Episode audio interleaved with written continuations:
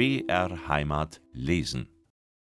Der Jochwirt in der Jachenau verschenkte noch ausgezeichnetes altes Hohenburger Gebräu, das eine große Anziehungskraft auf die Talbewohner und Passanten ausübte, denn beim Wirt in der Jachenau ging kein Fremder und kein Einheimischer vorüber, ohne einzukehren. Trotz des Werktages waren mehrere Tische mit Gästen besetzt. Es war nicht das Bier allein, was die Leute herführte, es war die Sucht nach Neuigkeiten, denn wie das ganze Bayernland, so war auch die Jachenau durch die Begebenheiten in der Residenzstadt in eine große Aufregung versetzt. An der Türe der Schenkstube war ein großer, mit einem Amtssiegel versehener Bogen Papier angeheftet. Er verkündigte die Anwerbebedingungen des bayerischen Truppenkorps für den Dienst seiner Majestät des Königs von Griechenland. An der Wand aber hing eine Karte von Europa, damit man über die Lage von Griechenland sich genau unterrichten konnte. Das bayerische Volk wusste in damaliger Zeit auf der Karte viel sicherer Griechenland zu finden als beispielsweise die bayerische Rheinpfalz.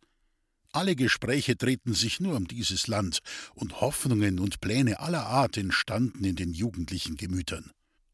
Die Kapitulationszeit für den griechischen Dienst war auf vier Jahre festgesetzt, und sollten die Truppen bei der Entlassung aus demselben die freie Rückreise bis Triest oder Venedig sowie eine besondere Gratifikation erhalten. Denjenigen aber, welche nach beendigter Dienstzeit definitiv in griechische Dienste übertreten oder sich in Hellas ansässig machen wollten, sollte von der griechischen Regierung aller Vorschub geleistet werden. Dieser letztere Artikel gab manchem in der Heimat Unbemittelten zu denken. Die alten Dichter, sowohl wie der junge, schöngeistige Schullehrer von Jachenau, priesen ja Hellas als ein Paradies. Man sah im Geiste nur Rosengewinde, Olivenhaine, mächtige Weinlauben, welche sich an weißen Marmorpalästen emporranken, üppige Kornfelder mit dreifachen Ähren, kurz alles in Hülle und Fülle. Da dachte mancher, es wäre eine Torheit, daheim zu bleiben, den Fretter noch länger zu machen, wenn er in Hellas nach vierjähriger Dienstzeit ein Stück Land geschenkt bekomme, das nur darauf warte, in seinen Besitz zu kommen und ihm nicht nur das tägliche Brot, sondern auch Wein und sonstiges für leichte Mühe spende.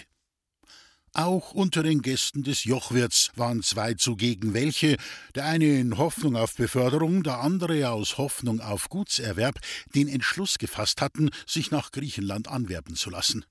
Der erstere war Grenzaufseher, ein sehr schlanker Mann mit blondem Vollbart, der den Namen einer altadeligen, aber verarmten Familie trug.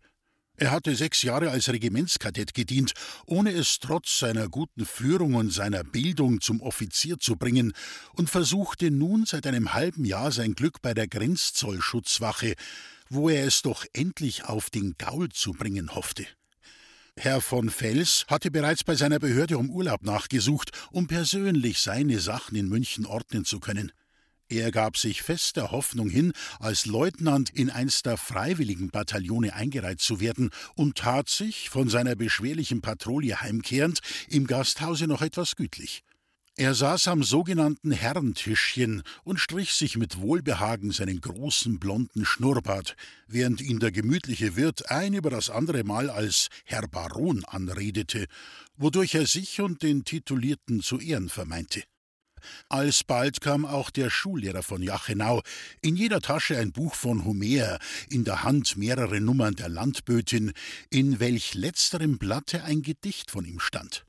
Mit Begeisterung las er es dem Baron vor und dann auch einige Verse aus der Iliade und Odyssee und tut überhaupt, als ob er in Griechenland so bekannt wäre wie daheim im bayerischen Gebirge.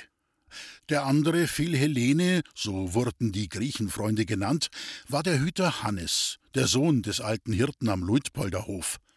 Er hatte seine Militärzeit vollendet und arbeitete nun neben seinem alten Vater, so viel wie in seinen Kräften stand, bei dem Bauern, in dessen Inwohnerhäuschen er geboren war. Diese Inwohner sind in einer gewissen freiwilligen Sklaverei ihres Bauern, letzterer befiehlt über sie, benutzt sie für wenige Kreuzer zur Arbeit und überlässt ihnen dafür etliche Stück Acker und Wiese, auf die sie sich ein oder zwei Kühe halten können. Diese Häuslersleute bleiben ewig arm. Die Armut pflegt sich vom Vater auf den Sohn und von diesem auf den Enkel zu vererben, Und selten gewinnt einer so viel Mut über sich, die Fessel abzuwerfen und sich aus den beengenden Verhältnissen zu befreien. Der Hüter Hannes war eine solche Ausnahme, doch ging eine übergroße Bescheidenheit immer Hand in Hand mit seinen Wünschen. Schon als Knabe dachte er sich, kann ich nicht Pfarrer werden, werde ich Ministrant, ist auch ein Kirchendiener, und er wurde Ministrant. Kein anderer Bub versah den Dienst so gut wie er. Und als er zum Militär kam und infolge seiner Unkenntnis im Schreiben nicht daran denken durfte, Unteroffizier zu werden, da dachte er wieder, ein Gefreiter ist auch ein Vorgesetzter, hat täglich um einen Kreuzer mehr, und in der Tat hatte er sich diese Charge bald errungen. Und als er vom Militär frei war, da nahm er sich vor, recht, recht fleißig zu arbeiten und zu sparen, vielleicht könne er dann einmal auch sein eigener Herr werden aber da ließ ihn das Schicksal im Stich. Wohl arbeitete er vom frühen Morgen bis zum späten Abend, dass ihm der Schweiß von der Stirne rann, in seines Bauern Kreidebrüchen, beim Holzfällen und überall, wo es galt. Doch dieser hielt des Häuslers angestrengten Fleiß anfangs für sehr lobenswert, bald aber für Schuldigkeit und bezahlte ihm deswegen um keinen Kreuzer mehr als den andern Taglöhnern. So gärte es schon lange im Inneren des gutmütigen Burschen. Er fühlte, es müsse anders werden, aber er wusste nicht wie. Da geht plötzlich die Kunde von der griechischen Expedition durchs Land. Das packt den Hannes mit Macht, und die heute an der Wirtstür angeheftete Anwerbebedingung hat er wohl schon ein Dutzend Mal gelesen. Die Aussicht, in Griechenland begütert zu werden, gibt den Ausschlag. Sein Entschluss ist gefasst. Gleich morgen will er nach München gehen, um sich anwerben zu lassen. Er hofft, dass wie ein Phönix aus der Asche aus dem Häuslersbuben der einst ein griechischer Großgrundbesitzer erstehe, und sieht sich im Geiste schon in dem romantischen Kostüm mit Fes und Fustanella, im Munde die lange Pfeife, durch die blühenden Gefilde wandern seinen Sklavengebietens. In dieser geistigen Schwelgerei trank er seinen Mastkrug leer und rief dann mit einst gewohntem Gefreitenkommando: Joch Wirt, drei Schritte Marsch, eingeschenkt! Aber kaum machte der Wirt Miene, diesem seltenen Kommando Folge zu leisten, als Hannes die Hand auf dem Krugdeckel in entschuldigendem Tone sagte: Na, na, es pressiert mir ja gar nicht, zwing's beim Krug soll's nicht extra geht, das, das leid ich nicht. Warum denn nicht? sagte der Wirt nach dem Kruge greifend. Dei Geld ist so gut wie anderen Leuten ihrs. Ja, ja, mei bissel Geld schon, aber mei Arbeit ist nicht so gut wie andere Leute ihre. Das ist bloß a Heislers Arbeit für vier Kreuzer. Aber Wirt, bei mir ist ausgearbeitet. Von mir wird's es ja genau, wo's erleben. Gehst du bereins, Griechenland? fragte der Wirt lachend. Ich schon extra. Drin mach ich nachher auch einen Wirt. Aber brauchst keine Angst haben, ich schenk bloß Weißbier. Ich mach dir keinen Eintrag. Und der Kaffeeschenk richte ein den Kaffeebohner bei mir selben ganze Tagwerk voll. Da wünsche ich dir alles Glück, meinte der Wirt. Der Herr Baron geht auch mit, der verhofft Leutnant zu werden. Wendet ihr an ihn, der macht die vielleicht zu seinem Furierschütz. Na, na, wehrte Hannes ab, den kenn ich schon vom Regiment her. Der ist viel brav, hat aber wenig Geld und ich muss Geld kriegen wegen dem Grundbesitz. Ich brenn lauter Lohnwachen, trag jedes Mal 24 Kreuzer. Und in Griechenland ist schön warm, da friert er nicht im Pfirs beim Posten steh. Morgen in aller Früh geh ich nach Wolfratshausen und mach mit dem Stellwagen weiter. Was sagt denn aber dein Mirdei dazu? Was will's denn sagen? Sie ist ein Hirterdirndl und ich bin ein Hirterbur. Haben tun wir alle zwei nix und heiraten lasst uns gmar nicht, weil wir nix is an als fleißig und brav. Drum geh ich fort, weit fort, und bring es zu was, zu Grund und Boden, dann komm ich und hol mir's mir dei. Um sie aber die, um sie stirb ich, wenn's sein muss. Dies is meine Gesinnung. So sollst auf dei mir dei sei Gesundheit die Mastringe, die ich dir einschenk, und Rechnung ist schon beglichen. Hannes wollte sich bedanken, aber der Wirt eilte davon und kam mit dem vollen Kruge und einem Stückchen Geselchtem wieder, um damit dem jachenauerischen Philhellenen zu traktieren. Wir reden schon einmal über alles, sagte er, und auf Drohs gebe dir ein Stickel Gesechts mit und die Bauern dort wäre es auch beibringen, was sie kehrt. Dort kommt der Förster. Sofort schritt er dem Ankommenden, einem alten, weißbärtigen Forstwart entgegen und begrüßte ihn, die grüne Schlegelkappe abnehmend. Der Forstwart entledigte sich mit Hilfe des Wirts seines Rucksacks, welcher einen schönen Gemsbock barg, gab denselben nebst seinem Gewehre dem Wirt, um ihn einstweilen im Nebenzimmer aufzuheben, und setzte sich zu dem Grenzaufseher und Lehrer, die ihm die Hände zum Gruß reichten und seine Jagdbeute lobten. Über dem Kommen des Jägers, nachdem sich die Blicke aller Anwesenden richteten, übersah man fast den Eintritt des Fischers Friedel, der sich in der Nähe des Fensters bei einigen bekannten Floßknechten niederließ. Wo hast denn du dein Fang heit? fragten ihn die hochstämmigen Burschen.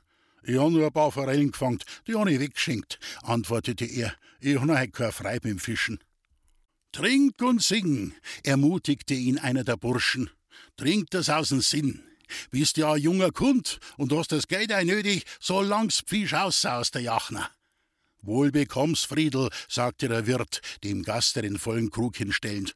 Und Friedel trank in langen Zügen. Hast den Kammerwang gesehen? fragte sein Tischnachbar wieder. Ich hätt's nicht geglaubt, dass wirklich ernst wird, aber die Dirndeln studiert der Teufel aus, ich nicht. Reden nicht hart, versetzte ein anderer. Was rinnt soll rinnen. Halt Jachner auf in Lauf und unser ganz Tal wird überschwemmt. Lass rinnen, wo's nicht dabei bleiben mag, was einem bestimmt ist, des bleibt schon. Es kimmt schon wieder einmal ein anderes Glück. Lass dir kein graus Haar wachsen, bleib ein lebfrischer Bur, trink und sing und lass rinnen. Da kunnt ein Singer vergeh, gell, Friedel, meinte des Flößers Kamerad. Mir ist nicht vergangen, sagte jetzt Friedel entschlossen. Er mit der Zither, ich singen keit wie bislang. Schnell wurde dem Liederkundigen die Zither hingereicht, und man schenkte dem Burschen allgemeine Aufmerksamkeit, der es verstand, mit prächtigem Tenor auf die Gemüter der Landleute zu wirken. Er tat zur Netzung der Kehle noch einen ausgiebigen Trunk und begann dann das auf seine Lage passende Volkslied. Da draus steht der Baum, ganz allein auf dem Feld. Da seien wir oft zusammen gewesen, han Geschichten erzählt. Da droben am Rhein, da seien wir gesessen, ham gelacht und ham gescherzt, ham's Heimgeh vergessen. Und du hast mir gern gehabt, du hast mir's oft gesagt, und des hätt ich mir nie denkt, dass du's jetzt so machst. Wie ist denn jetzt kommen, dass mit deiner Treu und mit deiner herzigen Liebis vorbei?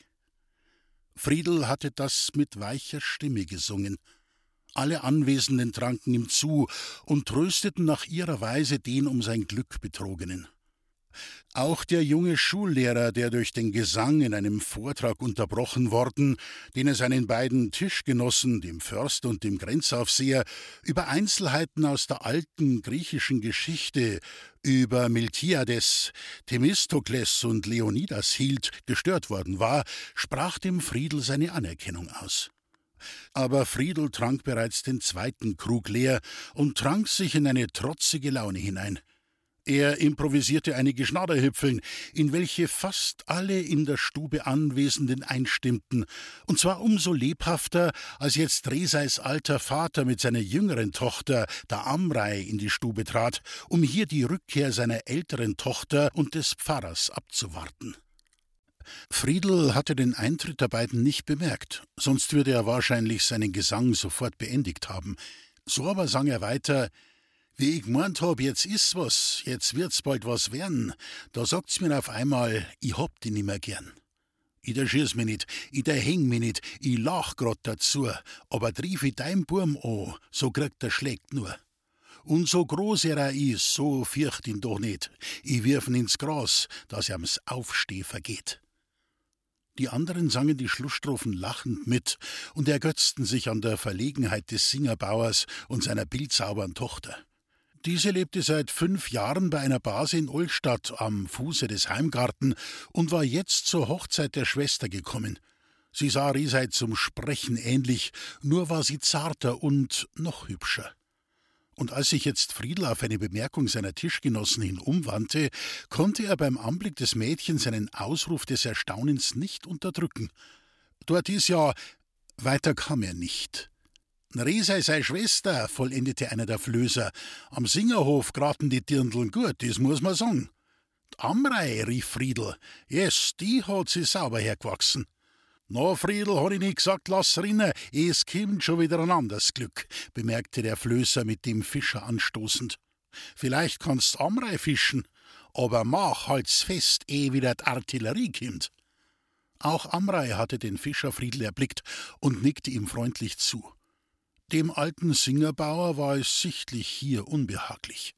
Er nahm zwar die Glückwünsche der übrigen Bauern erfreut entgegen, blickte aber dabei nicht ohne ein gewisses Mitleid nach dem Fischer, dessen Trutzgesang er wohl zu deuten wusste. In der Wirtsstube waren nun die verschiedenen Gruppen in der lebhaftesten Unterhaltung begriffen. Der Lehrer hatte mit seinen Tischgenossen wieder das Gespräch über Griechenland aufgenommen. Die älteren Männer hatten sich zu dem Singerbauern gesetzt, während die Jüngeren sich um Friedel scharten und ihn aufforderten, im Singen und im Trinken fortzufahren. Aber diesem war um beides nicht mehr zu tun. Der Hüter Hannes hatte sich schon seit längerer Zeit entfernt. Jetzt kam er wieder in die Stube, setzte sich zu den Burschen und sagte: Ich weiß keine Neuigkeit vom Wallerhof. Mir hat's der Lenzle erzählt, der schnurgrad von dort kimmt und Singerbauer Botschaft tun will. Der Singerbauer sitzt ja dort, sagten die Burschen. No, so erfahr er's halt später. Eine schlechte Botschaft kimmt noch allweits früh, meinte Hannes. Was ist denn passiert? fragte man. Friedel war heftig erschrocken. Plötzlich stand der Duli wieder vor seinem Geiste und die mit ihm gemeinsam verübte geheimnisvolle Tat. Starr blickte er nach dem Erzähler, und sein Gesicht wurde bald blass, bald rot. Denkt singt nur, begann Hannes. Der Wallerwendel ist auf und davon. Wohin? fragte man. Jetzt kamen auch die anderen Gäste herbei. Der Singerbauer aber fragte, was redst da für ein Stiefel? D'Wahrheit rede, sagte Hannes. Also Herz, im Wallerhof ist alles ganz richtig gegangen. Der Kammerwang war abklärt und's Haus schon eingerichtet. Grad sitzen's bei der Mahlzeit, da kommt der Kamerad vom Wendel, ein Artillerist, und bringt ihm eine Botschaft von seinem Hauptmann. Der Wendel zieht seine Uniform an und sagt seiner Braut, unser Hochzeit wird auf zwei Jahre verschoben. Ich ruck ei, ich geh auf Griechenland. Das ist ein Lurk, rief der Singerbauer. Na, so ist's ein Lurk. Aber der Wendel ist schon fort mit seinem Freund auf Tetz. Es ist so gar gekommen, grad so Berner, er wär etwas angewünschen hätt. Angewünschen, rief Friedel, und wie um sein Gewissen zu beruhigen, fuhr er fort, das ist eine Dummheit, das gibt's nicht. Das glaub ich auch nicht, versetzte der Singerbauer, das ist ganz gewiss nicht wahr. So hat's der Lenzler erzählt, versicherte Hannes. Da kommt er, fragt's den Selm. Der Genannte trat soeben zur Tür herein. Sofort wurde er von allen Seiten mit Fragen bestürmt, und er bestätigte alles, was Hannes soeben erzählt. Und auch er schloss mit den Worten: Grad ist's halt, als ob erners Glück wer abbett hätt. So soll der verflucht sei, der's am Gewissen hat, rief der Singerbauer. Dabei sah er Friedel scharf an. Dieser trank, um seine Verlegenheit zu verbergen, seine Maskrug leer, dann schlich er sich einem Sünder gleich aus der Stube. Im Fortgehen warf er noch einen Blick auf Amrei, die ihr Gesicht mit der Schürze verdeckt hielt und weinte.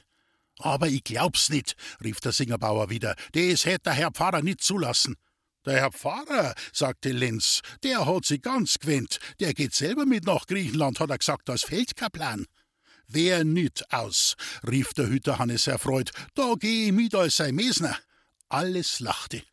Dann lass ich mich als Professor in Hellas anstellen, sagte der Lehrer mit einer gewissen Begeisterung.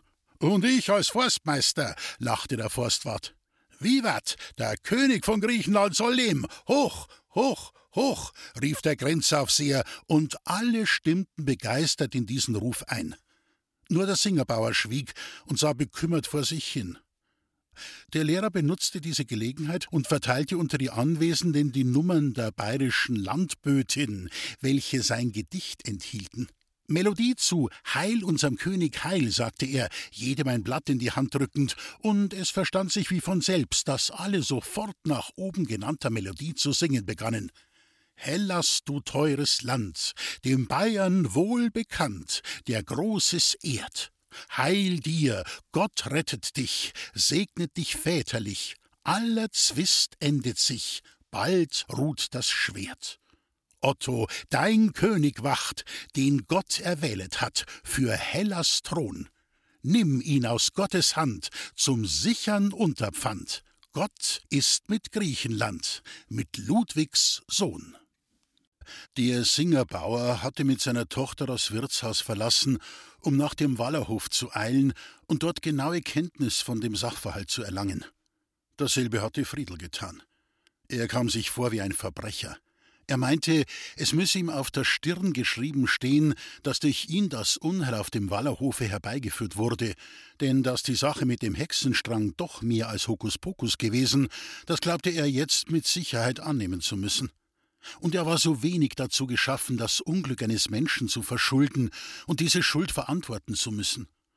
Er wollte mit dem Pfarrer über die Sache sprechen, er fühlte das Bedürfnis, hierin klar zu sehen. Da kam der hochwürdige Herr auch schon mit Resa herangefahren. Das Mädchen schluchzte in sein Taschentuch hinein, der geistliche Begleiter schien Trost zuzusprechen. Es hatte also wirklich alles seine Richtigkeit. Am Pfarrhof stieg der Pfarrer ab und lud den herankommenden Singerbauern ein, mit ihm ins Haus zu kommen, wo er ihm Mitteilung machen werde. Amrei dagegen sollte mit Resa nach Hause fahren. So geschah es auch. Sie fuhren ganz nahe an Friedel vorüber. Resa war in Tränen aufgelöst, auch Amrei weinte. Das ist mein Werk, sagte sich der junge Fischer vorwurfsvoll. Ich bin der elendigste Tropf auf Gottes Erdboden. Das Schuldbewusstsein drückte ihn fast zu Boden. Vom Wirtshause her tönte fröhlicher Gesang, er aber hätte weinen mögen über sich und über den Jammer, den er der einst so heiß Geliebten verursachte. Nach langer Zeit kam der Singerbauer aus dem Pfarrhofe. Er war blass und sehr erregt. Er schlug den Fußsteig zu seinem Hofe ein. Friedel, der noch immer in düsteres Brüten versunken hinter einer Staude kauerte, entschloss sich jetzt dem Pfarrer sein Verbrechen zu beichten. Aber zu einer Beichte kam es vorerst nicht. Der Pfarrer hatte Friedel kaum erblickt, als er ihm zurief: Du kommst mir gerade recht, du musst mir sofort einen Brief für den Herrn Benefiziaten im Klösterl besorgen. Ich reise morgen nach München und mein Herr Amtsbruder muss auf ein paar Tage meinen Dienst hier versehen. Warte nur einen Augenblick, ich bin gleich wieder hier. Mit diesen Worten eilte er in sein Arbeitszimmer und ließ Friedel allein in der Wohnstube zurück. Aber schon nach kurzer Zeit kam er mit dem Briefe wieder und händigte diesen dem jungen Fischer ein. Du tust mir einen großen Gefallen, Friedel, sagte er nochmals, wenn du ohne Verzug von Niedernach mit dem Schiffe überfährst zum Klösterl und mir noch heute und wenn's noch so spät wird Antwort bringst. Verhalte dich keine Minute länger, es hat Eile. Hochwürden, ich hätte noch ein Anliegen, brachte jetzt Friedel schüchtern hervor. Ist wirklich trotzer zwischen Wendel und n Riesei auseinandergegangen? Verschoben, nur verschoben, antwortete der Pfarrer mit sichtlicher Ungeduld. So gar? Ja, ganz unvermutet. Heutigen Tages kommt gar viel unvermutet. Ihr werdet in den nächsten Tagen noch manches erfahren. Jetzt aber geh, besorge den Brief. Wenn du zurückkommst, reden wir weiter. Da war nichts zu machen. Der Pfarrer, das sah Friedel deutlich, war jetzt nicht in der Stimmung, ihn anzuhören. Da bitte ich halt nachher um Gehör, Hochwürden, sagte er. Ich hab einen Stor am Herzen. Kann mir schon denken, entgegnete der Pfarrer, der glauben mochte, es handle sich um Friedels Liebe zu Resei. Der liebe Gott wird ihn dir schon wegwälzen. Die Zeit heilt alles, und du bist ja noch jung. Er machte dem Friedel ein Zeichen, dass er sich entfernen möge, und der junge Mensch tat nach seinem Willen. Er hoffte bei seiner Rückkehr mehr Gehör zu finden. Das aber stand schon jetzt in ihm fest. Er wollte nach Abgabe des Briefes und erhaltener Antwort im Klösterl nicht sofort hierher zurückgehen, sondern zuerst zum Posthause am Walchensee hinüberrudern, wo der Duli übernachtete. Dieser musste die Sache ändern, koste es, was es wolle. Der böse Zauber musste gelöst werden, denn das Bewusstsein dieser Schuld würde ihm sein Leben lang keine frohe Stunde mehr gestatten. Mit eiligen Schritten wanderte er die Jachenau entlang aufwärts zum Gestade des Walchensees, der beim Ausfluss der Jachna eine tiefe, spitz verlaufende Ausbuchtung bildet, in welcher der Fischberg zur linken und der Altbachberg zur rechten gleichsam die riesige Ausgangspforte des lustig dahinströmenden Gebirgswassers bilden. Ruhig lag die dunkelgrüne, von einem großartigen Hochgebirgspanorama eingeschlossene Flut des Walchensees. Die bunt gefärbten Buchenwaldungen brachten im Vereine mit dem tannendunklen Waldbergen und dem tiefen Blau des Himmels ein wunderbares Farbenspiel hervor, welches durch die dem Untergange sich nähernde Sonne verklärt wurde.